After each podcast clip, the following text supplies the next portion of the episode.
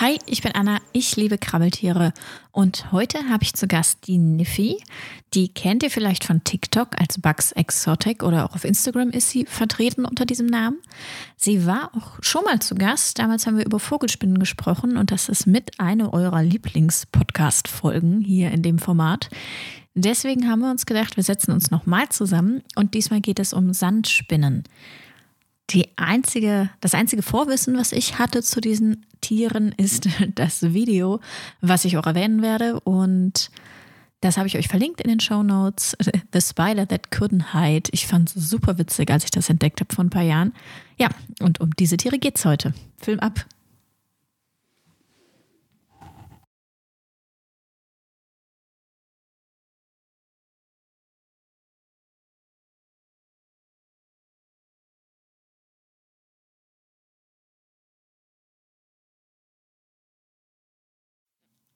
Lang ist's her.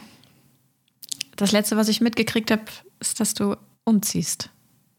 Ja, Oder umgezogen ja. bist. Jetzt bin ich schon ein halbes Jahr hier. Oh, scheiße. Also- ich war nicht sonderlich aktiv, entschuldige. Nee, es ist auch sehr schnell vorbei, muss ich sagen. Also, ähm, ja, hat sich gut getan. Aber war das nicht ultra anstrengend mit den ganzen Tieren?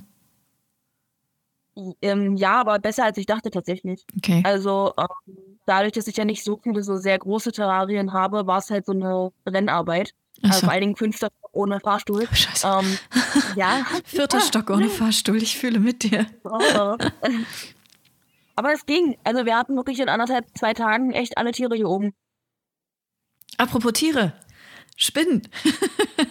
Super Überleitung. Ich habe absolut kein Vorwissen, was diese Tiere angeht. Das Einzige, was ich gemacht habe, ist, ich habe mir den Wikipedia-Artikel durchgelesen, wo allerdings auch bei steht, dieser Artikel wurde aufgrund von formalen oder inhaltlichen Mängeln in der Qualitätssicherung Biologie zur Verbesserung eingereicht. Also der ist wohl auch äh, fehlerhaft. Deswegen, äh, ja, vertraue ich jetzt darauf, dass du mir hilfst, diese Tiere kennenzulernen. Ich habe auf alle Fälle ein paar sehr, sehr coole Fakten äh, mal mit ins Boot geholt. Mhm. Ähm, sind ja leider Gottes nicht so gut untersucht wie so manche andere Tiere, sag ich mal. Gerade so Vogelspinne oder sowas kannst du überhaupt nicht miteinander vergleichen. Ähm, aber es sind wahnsinnig coole Tiere. Also einmal Ähm, und ja. kurz zum Abholen, es geht um Sandspinnen. genau, Sandspinnen, das sollten wir vielleicht mal dazu Sollten sagen. wir vielleicht dazu Ähm, sagen. Ja, Sandspinnen, sechsäugige Sandspinnen. Mega coole Familie. Gerade mal, sehr, ich glaube, knapp 200 Arten, 150 bis 200 Arten. Weltweit. Ähm, weltweit, genau. Also kommen in Afrika und Amerika vor. Ähm, und das sind total verrückte Tiere. Du kannst die kaum mit irgendeiner anderen Spinne vergleichen eigentlich. Und was ich gerade so interessant finde, ist zum Beispiel, dass die ähm, zumindest bestehen aus drei Gattungen, Mhm. ähm, dass den Gattungen auch echt ähm, zu den mit den ältesten Spinnen der Welt gehören können. Also ähm, nur Vogelspinnen, Falltürspinnen und eben diese zwei Gattungen der Sandspinnen ähm, können so unfassbar alt werden. Also die können sie über 15 Ah. Jahre erreichen. Alt werden. Ich dachte, die Art existiert schon so lange. Nein, die Tiere werden alt. Nee, Okay. Genau, richtig. Äh, Wie lange die Art als solches eigentlich existiert, ähm, weiß ich nicht. Die wurde 1850 circa entdeckt. Mhm. Äh, tatsächlich hier von, den, ähm, von diesen Springspinnentypen, äh, der auch äh, diese äh, Röhrenspinnen und sowas, also dieser Eresus äh, valcaneris und sowas entdeckt hat, der hat die auch entdeckt. Ähm, und das schon 1850, das finde ich irgendwie immer krass, wenn man mal so ein bisschen drüber nachdenkt, wie alt das Mhm. einfach schon ist. Wie lange das schon bekannt ist. Obwohl da ja, Ja. teilweise auch heute noch, äh, also zumindest wenn man Wikipedia glauben kann, ein bisschen Streit Ja. herrscht, wie man die in Familien einteilt. Ne? Voll. Na, vor allem das, das Hauptproblem ist so, ähm, die drei Gattungen sind ja Sicarius, Loxus, Gelus und Hexozyma. Und ähm, gerade die ähm, Hexozyma sind kaum untersucht. Mhm. Und ähm, die wurden früher auch, glaube ich, fast alle für Sicarius gehalten. Ähm, das hat sich erst echt so, ich würde jetzt mal sagen, so nach 2012 circa, ähm, haben die sich äh, damit nochmal auseinandergesetzt und festgestellt, dass es ja gar nicht Sicarius sind, sondern eine andere Gattung. Und, Wie ähm, unterscheidet man die? Also, optisch gefühlt gar nicht. ähm, also das, ist- das ist das Lustige. Deswegen wurden auch einfach total viele Hexotimer einfach für Sicarius gehalten, weil sehen im Prinzip genauso aus, ähm, machen genau dasselbe. Also selbes Jagdverhalten, ähm, selbes Aussehen, teilweise selbes äh, Land. Ähm, aber wir sind in der Regel giftiger als Mhm. die Sicarios. Aber auch da gibt es Unterschiede. Also ich weiß auch ehrlich gesagt gar nicht, warum sie es jetzt unbedingt teilen mussten, weil ähm, so viele Unterschiede gibt es zwischen denen jetzt auch nicht. Und wenn man sich mal anguckt, ähm, wieso die, ja, ich weiß, wie nennt man das, die äh, Entwicklung der Artnamen, ähm, wie das so einhergeht, das ist einfach nur so ein Ping-Pong zwischen, wie nennen wir es denn jetzt eigentlich? Ja, und dann, Und ich so habe was entdeckt. Ja, nein, das ist das. Gleiche. Du hast was entdeckt. Nein, das habe ich schon entdeckt. Ja, okay. Und es gab ja schon ganz äh, früher, 1850, als der, ähm, der, der Typ wieder, der Forscher, der Valcaneri, ähm, das erste Mal der Sicarius gefunden hat. Das war in dem Fall jetzt die Sicarius tomisoides und die hat er ähm, entdeckt und irgendwie eine, eine Forschungskollegin war das, glaube ich, von ihm, wollte die unbedingt ähm, Tomisoides terosus nennen. Mhm. Und dann war er so, nee, das können wir nicht machen, das klingt voll ähnlich so einer Krabbenspinne. Ja, die sieht zwar so ähnlich aus, aber das können wir trotzdem nicht tun. und ähm, dann hat er halt Sicarius äh, Pterosus draus gemacht und daraus wurde dann halt irgendwann äh, Sicarius tomisoides und das ist auch so die Hauptart, die wir eigentlich so im Hobby haben. Ähm, ey, auch echt fast die einzige. Es gibt, glaube ich, von den Sicarius nur so eins, zwei, drei Arten im Hobby, was ich echt schade finde. Mhm. Ähm, da sind die Loxosceles besser aufgestellt und die Exoclima gar nicht. Also, soweit ich weiß, sind die gar nicht im Hobby. Das ist ja aber auch schwierig bei generell bei Giftspinnen. Also ich zum Beispiel könnte, dürfte die nicht halten, habe ich rausgefunden, weil sie giftig sind und ich in NRW hocke. Ja, du arme Sau. Ist NRW da krass? Ich habe mich da nie wirklich mit auseinandergesetzt. also, NRW ist schon so das größte Übel. Okay.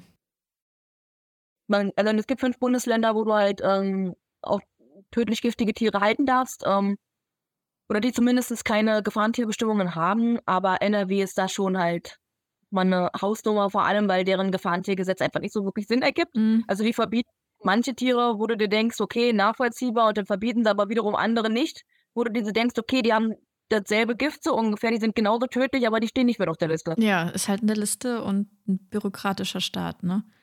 Ja, das ist also die Gefahrentiergesetze machen so oder so Sinn. Soweit ich weiß, ist zum Beispiel boah, Sicarius in kein einzigen Bundesland, was ähm, eine explizite Liste bereitstellt, auch verboten.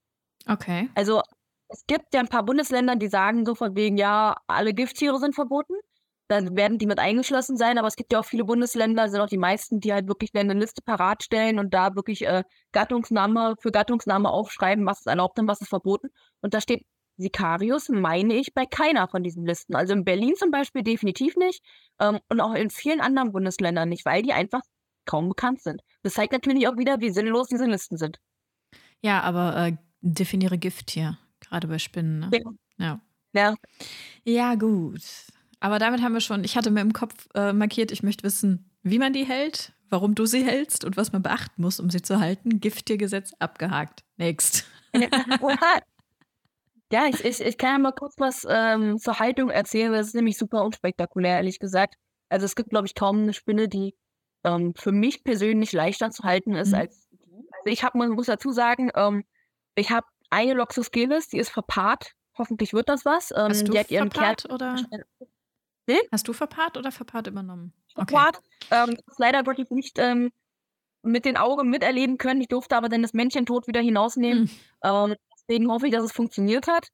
Ähm, und sonst habe ich noch 13 äh, Sicarius tomisoides. Okay. Und das sind auch die, die mein Herz einfach haben. Also, ich würde aktuell auch wirklich sagen, das sind meine Lieblingsspinnen. Ähm, nicht nur von der Biologie her, also gerade so diese ganze Toxikologie ähm, interessiert mich einfach wahnsinnig dahinter, vor allem, weil die einfach so unterschätzt werden. Die Haltung ist halt auch so chillig, ne? Also äh, nimmst du dir einfach, ähm, ich persönlich benutze bei denen tatsächlich lieber äh, ein Plastikterrarium, dass wenn es runterfällt, ähm, es einfach zu ist. Mhm. Ähm, also heißt Plastikterrarium mit äh, Schraubverschluss oder mit Klickverschluss, ähm, damit es definitiv zu ist, wenn es mal runterfallen sollte. Mit einem Glasterrarium ähm, kann man machen, kann man definitiv machen. Wäre mir persönlich aber zu gefährlich, wenn es mal runterfällt, geht es vielleicht kaputt, geht auf, kein Bock darauf.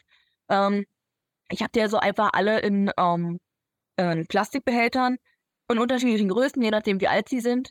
Da füllst du halt so ja, vier, fünf Zentimeter Sand rein.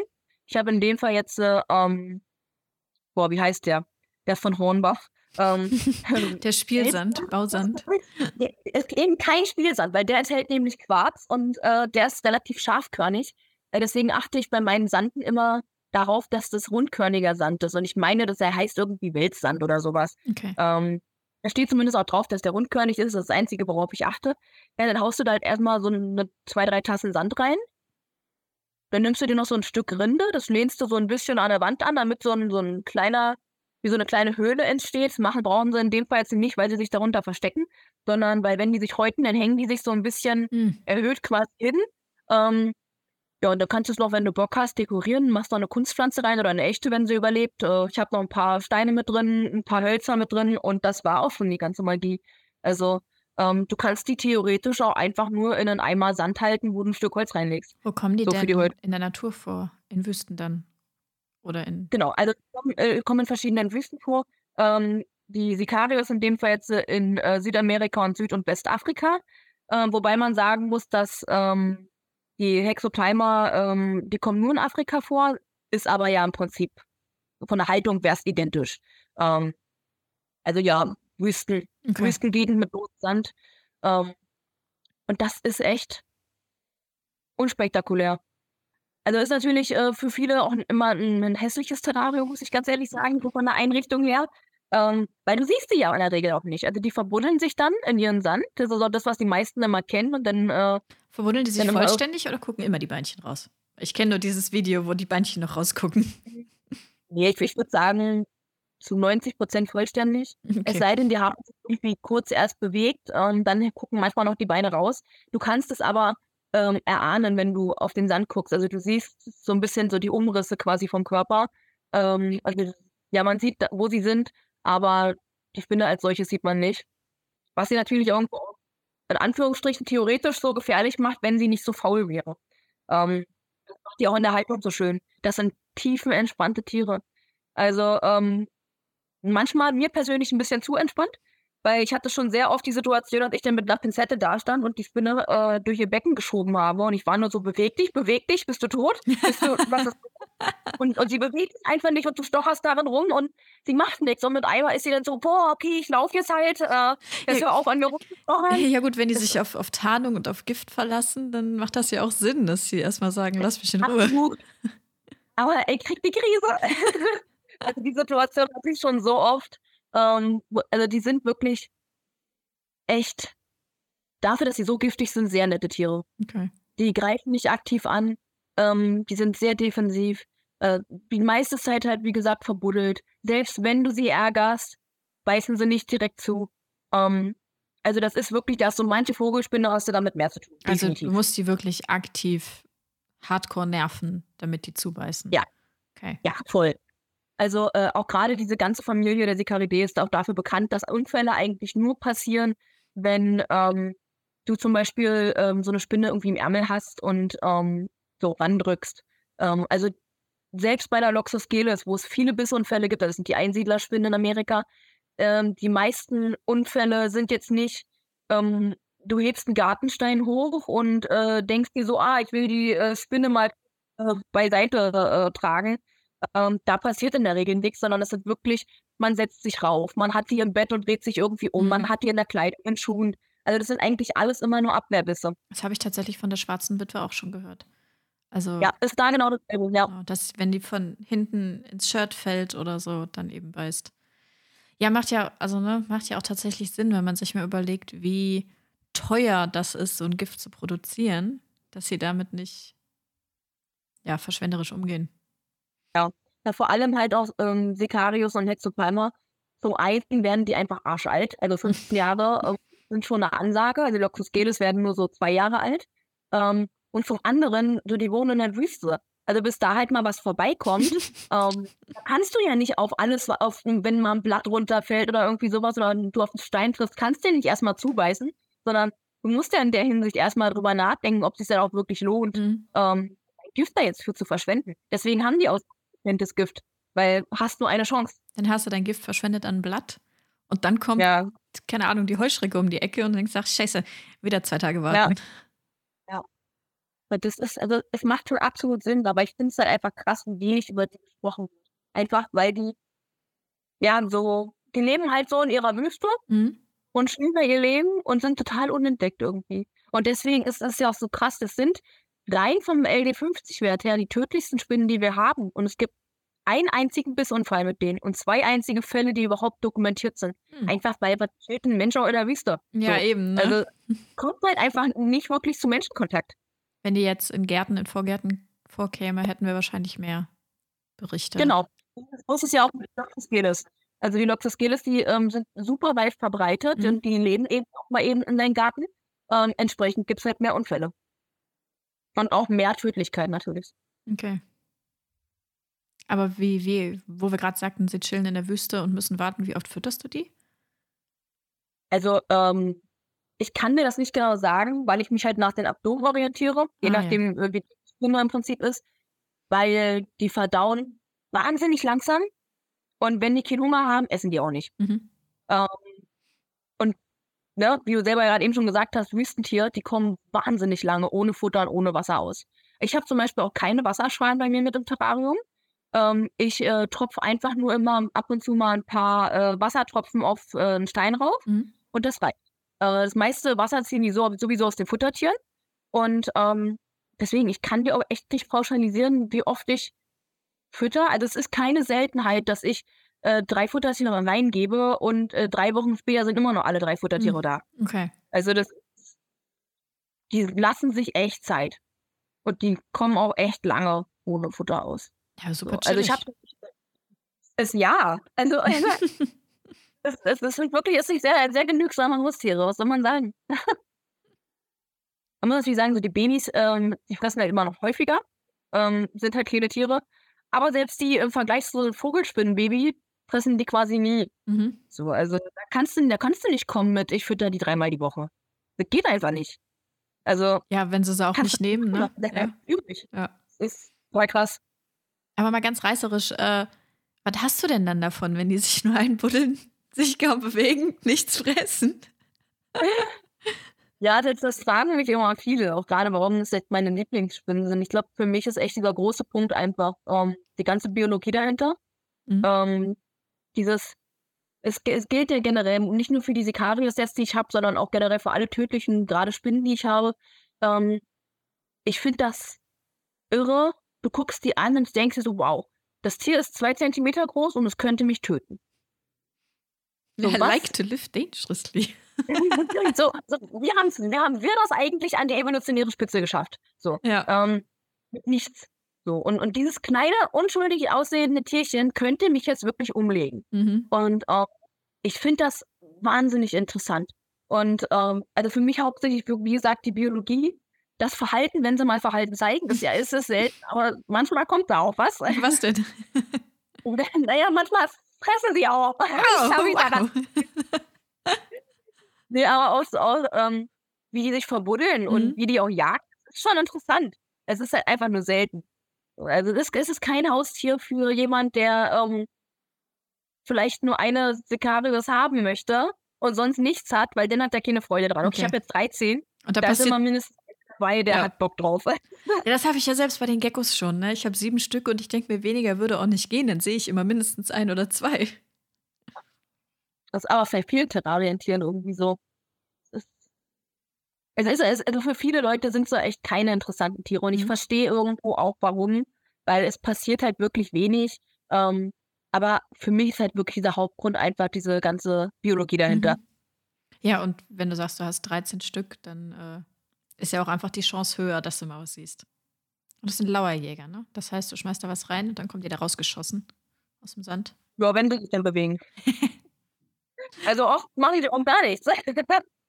also ja, theoretisch ist es wirklich so, ähm, Futtertier läuft quasi über die Stelle rüber, wo die, äh, wo die Spinne vergraben liegt. Und dann kommt die Spinne raus. Meistens, was ich bis jetzt so beobachten konnte, hackt die gar nicht sofort zu, sondern sie kommt raus, guckt noch mal kurz und greift erst dann an. Mhm. Ähm, nicht so direkt, aber ich würde jetzt einfach mal behaupten, das hängt doch einfach ganz stark mit dem Hunger zusammen. Also wenn du jetzt so eine ausgemergelte hast, äh, die wird auch direkt zuhacken. Ähm, meine sind ja äh, gut versorgt mit Futter. Die haben einfach auch keinen Grund dazu, sich da so einen Stress zu machen. Mhm. Ähm, aber, also wie gesagt, äh, das ist keine Seltenheit, dass das Futtertier da 37 Mal drüber läuft und da passiert nichts. Muss ja natürlich auch erstmal checken, ob es sich lohnt. Ne? Könnte ja auch was zu ja. Großes oder was zu Kleines sein. Ja. Ich habe auch gemerkt zum Beispiel, dass ähm, Soldaten fliegen, kommt bei denen gar nicht an. Und ich Mhm. kann mir wirklich gut vorstellen, dass es daran liegt, dass das einfach, ja, kleine drahtige Fliegen Da sind. ist nicht viel dran, Also ne? Da ist nicht viel dran. Das ist halt hauptsächlich wirklich nur Flügel, ähm, und dann so 'n ja, so 'n popliger Körper, der ist vielleicht 'n Stecknadelkopf groß und das war's. Also, ich habe auch den Eindruck, dass die zum Beispiel bei Grillen weitaus besser rangehen. Mhm. Ähm, Schaben zum Beispiel habe ich manchmal das Gefühl, ähm, die sind nicht hektisch genug.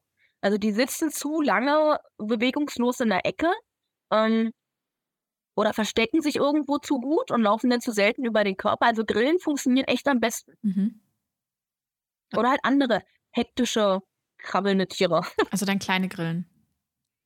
Kleine. Ich will genau, ich würde da kleine Grillen wie gesagt, manchmal auch so Pfahlschaben zum Beispiel gehen auch noch. Die sind recht hektisch. Das Nervige bei denen ist halt, die klettern die Wände hoch. Mhm. Ähm, das bringt halt der Sicarius auch nicht. Aber seit wir mit 'ner Dubia musste der nicht kommen. Also, der Dubia wird dafür auch zu wenig. Also, die leben dann da frö fröhlich, äh, zusammen und, äh, Und sind trinken Kaffee. und Dubia sind ja Ja. wahrscheinlich auch sehr schnell zu groß, oder? Auf alle Fälle. Ja. Also, die also, sagen wir mal so, das die könnten, wenn sie wirklich Hunger hätten, das ohne Probleme, ähm, erlegen. Mhm. Also, es wurde auch erst boah, ich weiß nicht mehr, wann das war. Es war aber irgend 'ne Wüste in Südamerika. Äh, es war aber auch schon in den 2000ern. Ähm, da wurde ja lange davon ausgegangen, dass die, ähm, Sicarius nur, äh, Insekten und so was fressen. Haben sie bis jetzt auch nur gesehen. Und dann gab's aber, äh, 'n Forscher, der da in dieser Wüste unterwegs war und der hat gesehen, dass 'ne Sicarius, ähm, an 'nen Gecko, ähm, rumgenuckelt hat. Der Okay. war, glaube ich, 3 Zentimeter groß, hatten sie, glaube ich, geschrieben. Und also 2,5 bis 3 Zentimeter. Und die hat halt auch mal 'n Gecko erlegt. Und die So, Spinne also, ist denke 2 Zentimeter, hast du gesagt? Ja, also, äh, je nach Art zwischen 2 bis maximal 5 Zentimeter, aber dann auch mit Mhm. Beine, so. Ähm, also, Sicarius tomisoidus jetzt in dem Fall zum Beispiel 2 Zentimeter. Das ist nicht viel. Sind recht sind recht kleine Spinnen, ja. Ja. So. Man muss auch noch genau hingucken, wenn sie mal was tun? Musst dir so 'ne Lupe installieren über den Dosen. Aber es ist sind schon es sind schon Presstiere. So, und ich ich glaube, die sind zu viel mehr imstande, wenn sie nicht so faul wären und nicht so sparsam, nicht so, äh, gut überlegt in dem, was sie tun. Aber vielleicht ist das genau der Trick, warum sie so alt werden. Weil die sich halt Ja. nicht Hals über Kopf in irgendwas reinstürzen. Gut möglich, ja. Sind es sind, ähm ich finde es ja auch immer wieder so krass und nicht andersrum, ähm, auf aufsatteln um noch mal auf die Giftigste Giftigkeit zurückzukommen. Das sind so giftige Tiere und die haben's schon irgendwo notwendig, einfach weil, ne, die haben wirklich nur diese eine Chance, wenn jetzt mal 'n Futtertier vorbeikommt, das muss sitzen. So, äh, da da können sie nicht halbherzig irgendwie zuhacken und dann rennt es vielleicht weg. Das kann man sich einfach nicht als Wüstentier nicht erlauben. Und, ähm, es ist so verrückt, wenn man das mal vergleicht mit Loxosceles. Das ist dieselbe Familie. Mhm. Die haben auch, ähm, enzymatisch betrachtet ein sehr ähnliches Gift, ähm, aber komplett unterschiedlich, ähm, in den Unfällen auch einfach. So was einfach auch alles passieren kann. Und da sind die Sicarius so unbedeutsam. Und das, obwohl sie vom LD50 dann so viel giftiger sind. Ich finde das so faszinierend. Weil es ist so man man denkt die ganze Zeit so, es muss eigentlich andersrum sein. Das giftigste Tier muss doch auch das tödlichste sein. Mhm. Und ja, sie ist am giftigsten, aber sie ist nicht am tödlichsten. Okay. Das finde ich krass. Krass, ja. Aber ich habe irgendwie auch gelesen, es gibt kein Gegengift. Stimmt das für die? Äh, bei ist das Loxosceles gibt es das, bei Sicarius nein, einfach weil sie halt so unbeforscht sind. Okay. So, Aber man weiß schon, ähm woraus das Gift besteht, weil du grad sagtest, enzymatisch ähnlich. Hat man sich Genau. schon mal angeguckt, okay. Genau, ähm, das ist auch tatsächlich 'ne Besonderheit, äh, in der Familie, weil alle 3 Gattungen, ähm, ein Enzym haben namens, ähm, Sphingomyelinase D. Gesundheit? Und, äh ja, genau. ähm, das ist ein, ähm, nekrotisierendes Enzym, was sonst auch nur also weltweit bei nur einem einzigen Bakterium nur vorkommt. Mhm. Ähm, und es gibt wirklich nur diese diese 2 Lebewesen auf der Welt, die dieses Enzym besitzen. Das ist dieses komische Bakterium und diese 3 Familien an Spinnen. Wo ich auch so denke: „Krass.“ So, also haben die hat dieses Bakterium was mit der Spinne zu tun? Kommt das irgendwie evolutionär gesehen auf den Genau. gleichen Urahnen raus? Ja, spannend. Willst du nicht Also, mal 'ne das finde ich Doktorarbeit schreiben? Ja, ich habe äh, Mann, ich will eventuell anfangen, ähm, nächstes Jahr Biologie zu studieren. Mhm. Ähm, wenn halt nicht so also, Mathe und Physik haut mir da halt ziemlich rein. Ähm, So bei, alle, bei allem anderen, sag ich mal jetzt, was die Themen betrifft, mache ich mir überhaupt keine Sorgen, außer bei Mathe und Physik. Äh, weil eigentlich würde ich sehr gerne Toxikologie ähm, studieren. Mhm. Gibt es aber in Deutschland halt nur als Master. Ja, okay, schade. Deswegen, also zum Beispiel Chemie ähm, kann ich, wenn es mich interessiert. Ja. Aber wenn es mich interessiert, dann, ähm, dann kriege ich es auch nicht rein. So, Mathe und Physik kann ich nie. Ja. So. Hätte ich Bock drauf, aber Mann, wieso kannst du nicht einfach als, als Bachelor Naja. Hast du noch irgendeine spannende Geschichte? Ja, immer spannende Geschichten. Ähm, nee, ich, ich würde eigentlich nochmal auf das Gift zurückkommen, mhm. weil es einfach so ein, so ein krasses Thema ist.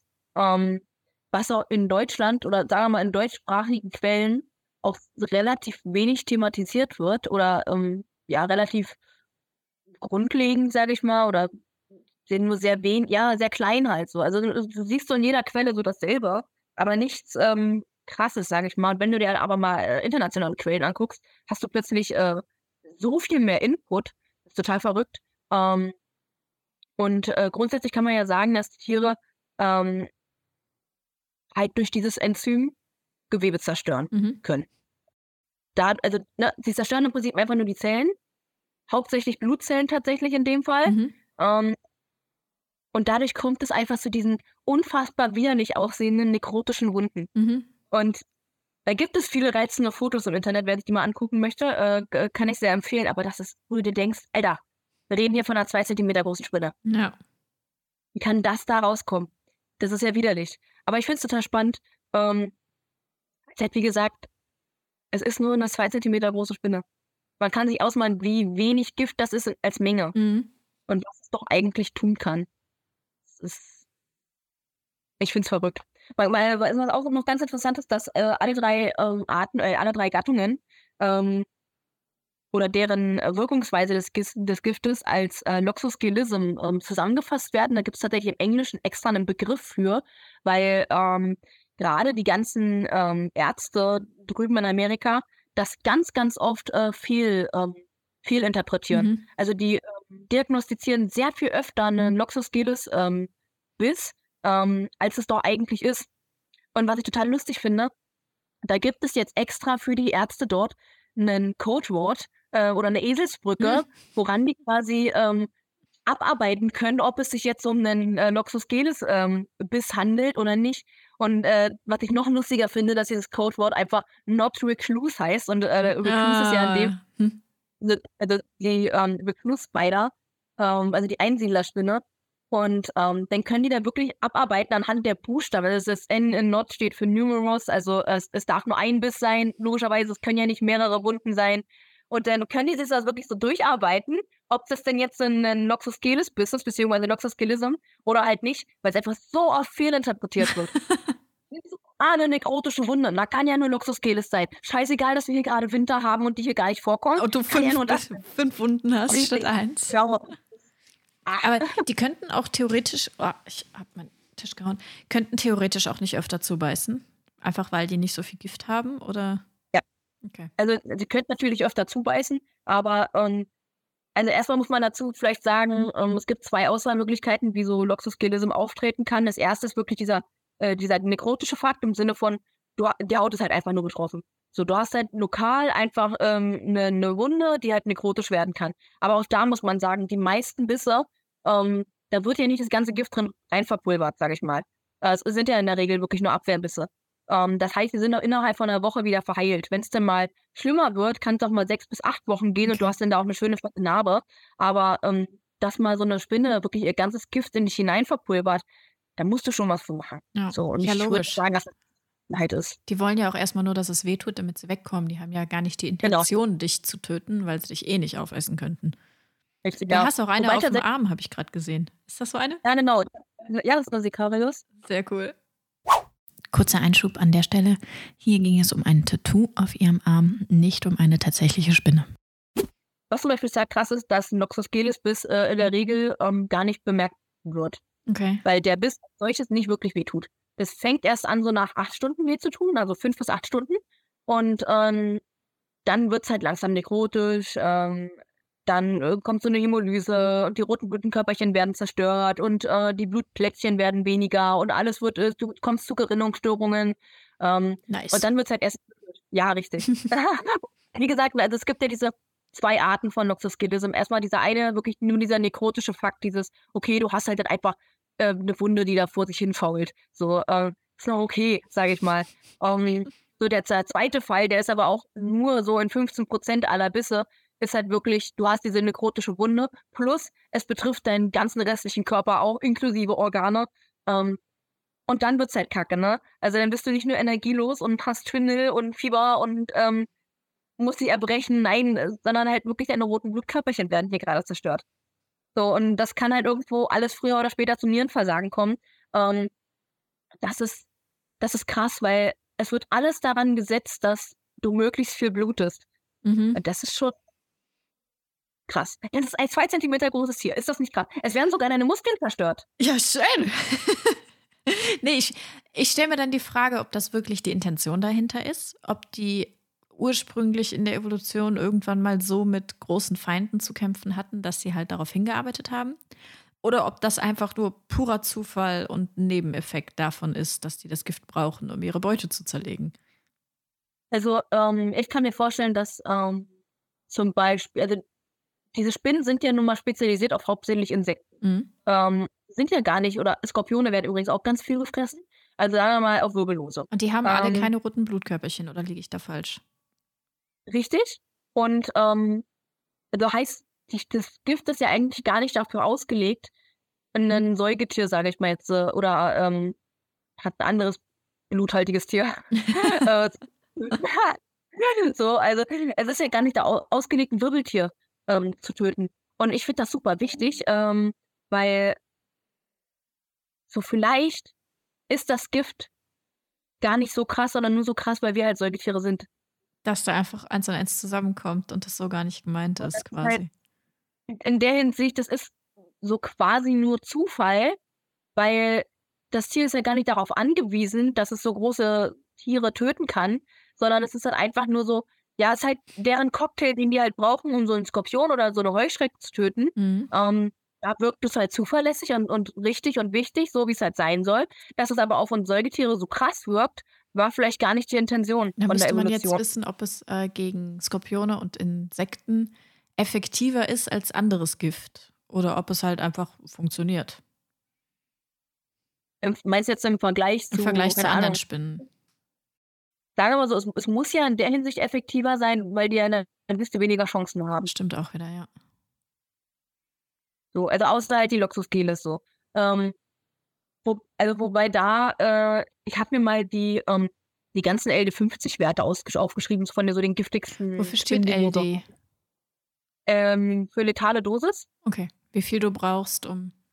Genau, der beschreibt im Prinzip, wie viel Gift brauchst du von etwas oder brauchst du von einem Stoff, damit 50% einer Testpopulation ähm, stirbt. In einem gewissen Zeitraum. Das sind meistens 24 Stunden. Ähm, es gibt auch den LD100, also Mhm. Wie viel Gift brauchst du, damit 100 äh, Prozent haben, so. Ach so, okay. LD 50, 50 Prozent. Ich dachte gerade, je Okay. kleiner die Zahl, umso potenter das Gift. Nee, nee, das hat damit noch nichts zu tun. Das zeigt wirklich nur, wie viel Prozent einer Population muss sterben, damit Mhm. dieser Wert quasi äh, verglichen werden kann. Es gibt doch einen LD75. Okay. Es gibt mhm. einen LD0. Ähm, das hat ja irgendeine, irgendeine Special-Bedeutung. Mhm. Äh, das ist, äh, weiß ich gerade selber nicht mehr. Ich glaube, das war tatsächlich ähm, das. Man könnte jetzt denken, das war das ungiftigste, aber ich glaube, das war sogar das giftigste von allem. Aber der LD50-Wert ist wirklich das gängigste. Alles andere wird quasi nie verwendet. Ähm, und dieser LD50-Wert, der wird halt meistens ermittelt an Mäusen. Mhm. Hashtag Tierversuche. Ähm, ist aber wichtig in dem Punkt, weil ähm, du kannst es, du darfst es in der Regel nicht an Menschen testen. Wäre aber ganz interessant, weil du kannst natürlich auch so eine Maus nicht 100% mit uns vergleichen. Ja. Aber es ist immer noch näher dran als an ein Insekt zum Beispiel. An dieser Stelle haben wir eine kleine Pause eingelegt und als wir uns wieder sahen auf dem Bildschirm, war bei Niffy ein Hund ins Bild gekommen. Oh, ein Wuffi. Ein Buffy, der ist jetzt wach geworden. Ja, stink, stink. Stink, stink. Stink, stink. Hallo. Guck mal. Oh, ein Baby. Ein Baby. Ein Baby. Oh. Ach, sehr schön. Gut. Ich weiß nicht mehr, wo wir stehen geblieben sind. Äh, wir waren bei LD 50 Werte der einzelnen Arten und dann genau. ich dich abgelenkt. Genau. Ähm, Also, äh, das wird in der Regel an Mäusen getestet und das ist auch eigentlich so der einzige Wert, den du so vergleichen kannst. Also es gibt vereinzelt ähm, Studien, wo zum Beispiel von so einer Phoneutria, von so einer Bananenspinne, das auch mal an Affen getestet wurde. Ähm, mhm. Aber du kannst halt den LD50-Wert, der an Affen getestet wurde, nicht vergleichen mit einem LD50-Wert eines anderen Tieres, der nur an einer Maus getestet wurde. So einfach, weil es mhm. so große Unterschiede sind. Das ist total verrückt, weil da ist so eine Loxosceles, zum Beispiel die Loxosceles laeda, das ist die chilenische Einsiedlerspinne, die hat äh, einen LD50-Wert von 1,45 Milligramm pro Kilo. Und mhm. ähm, das klingt erstmal wenig. Im Vergleich zu so einer ähm, Vogelspinne ist das auch sehr, sehr wenig. Aber wollen wir eben mal ausmalen. So Loxosceles laeta, 1,45 Milligramm pro Kilogramm. Ja, selbe Familie. Wenn Sicarius, ach Quatsch, eine Hexopsalma hani, ähm, ehemalig Sicarius hani, hat den LD50-Wert bei Mäusen von 0,004 Milligramm pro Kilo. Und das weißt du alles auswendig? Naja, Mann, was soll ich machen? ja, okay, ich höre. um, und das, ich finde das irrsinnig. 0,004 Milligramm pro Kilo, das ist unfassbar wenig. Ja. Also selbst so eine Bananenspinne hat einen LD50-Wert von 0,06 Milligramm mhm. pro Kilo. Was immer noch unfassbar wenig ist. Und die Bananenspinne gilt so als äh, aktuell so als die tödlichste. Ähm, wobei man sagen muss, also es ist ja auch ein Riesenstreitthema. Da können wir gerne noch mal ein anderes, äh, eine andere Folge zu machen. Äh, von wegen, welche Spinne ist denn nun wirklich die giftigste? Das ist eigentlich mhm. ein klassisches Thema und man denkt, man könnte einfach eine Antwort sagen und das klappt einfach nicht. Ähm, und, ja, vor allen Dingen, weil da unterschiedlichste Faktoren zusammenkommen. Das beste Beispiel, so Sicarius hat einen einzigen Todesfall. Mhm. So eine Bananenspinne hat 13. Auch nicht so, klingt auch nicht so viel, aber ähm, hat er 13. Ja, ja, aber im Vergleich zu einem ist, ja. Na, vor allen Dingen so Sicarius hat zwei dokumentierte Bissfälle und mhm. Phoneutria hat 4000 im Jahr. Okay. Wobei du auch sagen musst, Todesfälle sind dokumentierte und sicher mit dieser Spinne in Verbindung gebrachte Todesfälle, ja. Das ist auch wirklich nochmal wichtig zu sagen. Also, wie natürlich die Dunkelziffer ist, ähm, ist immens. Es gibt zum Beispiel für Loxus Geles gibt es ja auch äh, ein Gegengift. Das Problem ist aber, dass dieses Gegengift muss innerhalb der ähm, ersten zwölf Stunden bis, ähm, halt verabreicht werden. Und das Problem ist aber, dass du halt den Loxosceles Biss als solches ja nicht bemerkst. Und meinst du, du kriegst erst nach acht Stunden Symptome, dann denkst du dir vielleicht so, okay, tut halt weh, ja, okay, ist halt vielleicht ein Mückenstich oder sowas. Ähm, oder ich habe eine Ameise gebissen und zack, sind zwölf Stunden rum, dann bringt dir das auch nicht mehr. Hm. Yeah. Und, und es gibt halt nach diesen zwölf Stunden gibt es keine Therapiemöglichkeiten, außer halt Symptome zu behandeln. Aber es gibt halt, äh, und was, was auch das große Problem ist, ähm, es gibt keinen eindeutigen Test, ähm, woran du ähm, quasi einen Loxosceles bis identifizieren könntest. Also es gibt keine, ich, keine Probe irgendwie, dass du das irgendwie, weiß ich nicht, mit einem Zugfahrer irgendwas machst und dann kommt da raus, was geht das? Das gibt's halt einfach nicht. So, ja, du hast diese, ähm, diese Eselsbrücke, aber ähm, die gibt's wohl auch noch nicht so lange. Und es gibt halt keine hundertprozentige Wahrscheinlichkeit, wenn du es nicht selber gesehen hast. Mhm. Und das macht natürlich auch diese, diese Dunkelziffer total verschoben. Aber es, ach ja, stimmt, Bisse sind nicht automatisch tödlich, das hatten wir ja eben schon, ja. Von Loxosceles kann man zum Beispiel sagen, oder andersrum von Loxoscelism, also ähm, von, diesen, äh, von diesem Symptombild, was ja aber alle drei Gattungen ähm, kriegen können ähm, oder auslösen können, kann man sagen, dass 15 Prozent diese zweite Stufe, die den ganzen Körper betreffen, erreichen und insgesamt nur 4 bis 5 Prozent tödlich sind. Okay. Also das ist nicht so viel. Weil man kann halt, an, wenn du früh genug eingreifst, kannst du halt äh, das super versorgen. Und wenn es denn nur sowieso nur die nekrotische Wunde ist, was es ja hauptsächlich ist, ja okay, dann wird die halt vielleicht operiert oder dass das nekrotische Gewebe da rausgenommen wird. Ähm, oder es wird vielleicht noch rechtzeitig genug behandelt mit äh, Antibiotika und sowas. Dann hast du halt eine Narbe, ja, aber das war's. Mhm. Auch nicht schön, aber nicht tödlich. Richtig, genau. Was man natürlich sagen muss, ne? Wie bei jeder Spinne, Kinder und alte Menschen und Menschen mit Krankheiten äh, ist normal. Genau, und Immunschwäche und was weiß ich nicht, ja. Das Übliche. Das Übliche. Ja, krasse Tiere. Und die sind nur zwei Zentimeter groß. Ich finde es irrsinnig. Und ich habe schon gedacht, eine Springspinne wäre klein, aber die sind ja dann noch kleiner. Ja, also es kommt, wie gesagt, ein bisschen auf die Art an. Ähm, also ich spreche jetzt von Springspinnen im Hobby, nicht von denen, die hier bei uns rumhüpfen. Die sind natürlich winzig. Ja. also ihr seid zum Beispiel Noxus canis ähm, wird noch kleiner. Beziehungsweise halt, kannst du eine Lopsosceles nicht mit einer Sicarius vergleichen, weil die ja vom Bau her so unterschiedlich sind. So eine äh, Lopsosceles sieht halt aus wie so eine deutsche Winkelspinne. Ähm, dieses eklige Kellervieh, so, was jeder eklig findet, so ungefähr. Ja. Und eine Sicarius äh, sieht halt eher aus wie eine Krabbenspinne. Das heißt, eine Sicarius sieht auch einfach schon viel bulliger aus. Und hat auch einen viel breiteren Körper, wo halt eine, eine Lopsosceles relativ ja, okay, Schlag sind die jetzt auch nicht unbedingt. Die sehen so ein bisschen Bein, äh, mit sehr langen Beinen. Aber, Mehr äh, Beine als Körper. Ja, genau, richtig. Und äh, das kannst du schon so nicht miteinander vergleichen. Aber ah, ja, ja. Ich habe hier gerade keine, also keine großen Tiere. Also so eine Bananenspinne ist wesentlich größer. Sehen die immer aus, als hätten die Sand auf dem Körper? Ich habe irgendwo gelesen, dass die das einlagern in irgendeiner Struktur. Was, ja, was heißt einlagern? Also die benutzen halt äh, Sand äh, viel. Zum, also zum Beispiel, wenn die einen, ähm, einen, einen Eisack produzieren, dann vermischen die es nicht nur mit, äh, mit, mit Seide, sondern auch mit äh, Sand halt. Und äh, damit benutzen sie das halt. Aber einlagern im Sinne von jetzt so. Äh, nee, ich so oben auf dem Rücken. Ja, das ist, liegt halt öfter mal drauf so. Ja. Wenn man auch sagen aus, ne?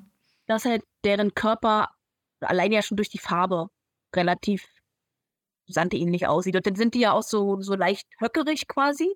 Also mhm. sind ja nicht glatt oben auf dem Körper, sondern eher so ein bisschen hügelig und so ein bisschen kirselig. Ähm, das sieht schon alles so sandig aus.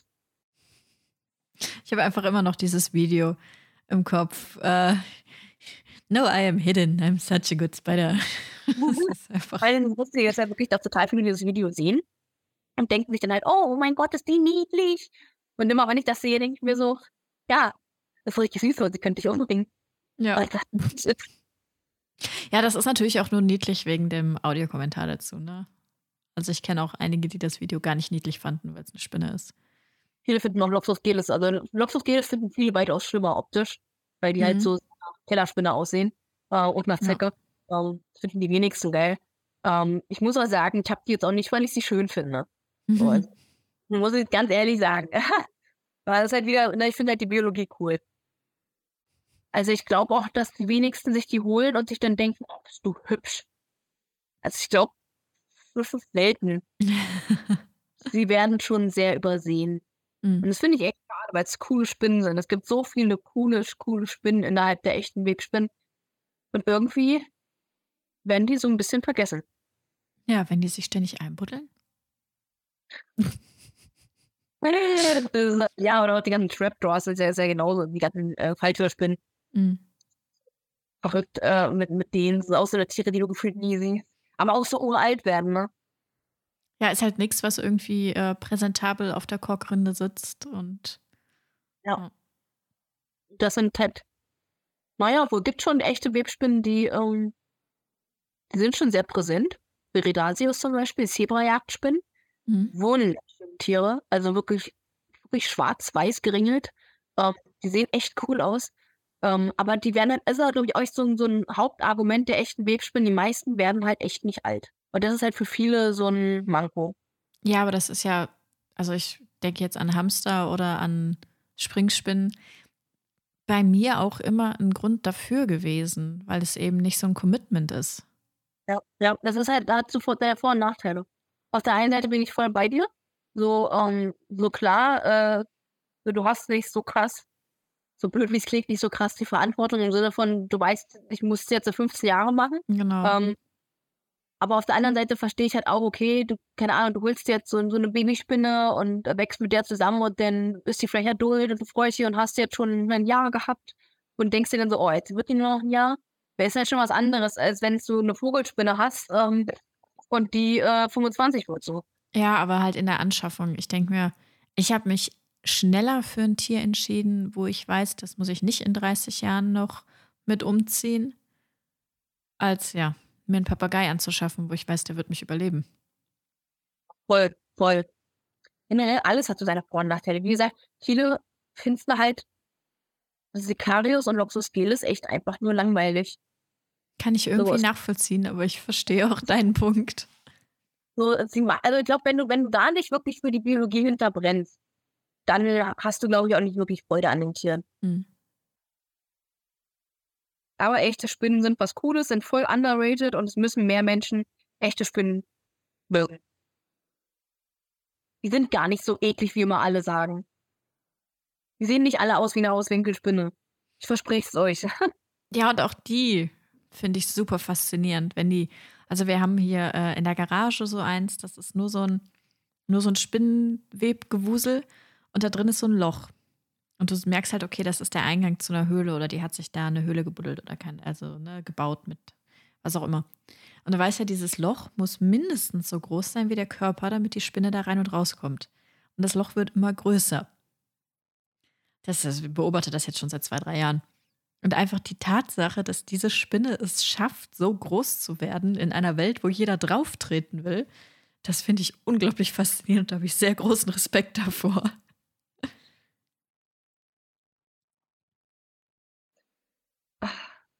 Hört auf, Spinnen zu töten. Setzt sie einfach raus. Oder lasst sie halt meinetwegen da hocken.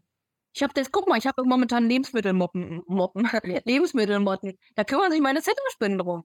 Hört auf, Spinnen zu töten.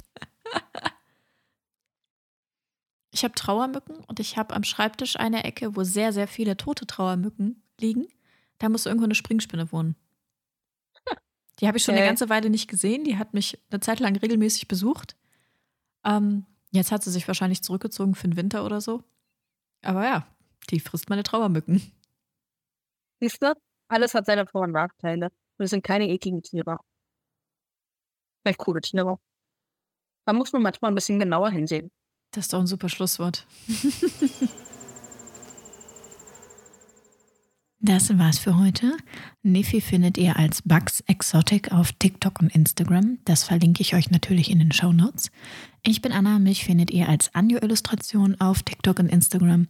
Und den Podcast gibt's auf krabbeltiertalk.de oder als Krabbeltiertalk auf Instagram. Alle Links findet ihr oben, die Quellen verlinke ich euch auch und das Video findet ihr da auch irgendwo. Bis dann, tüdelü.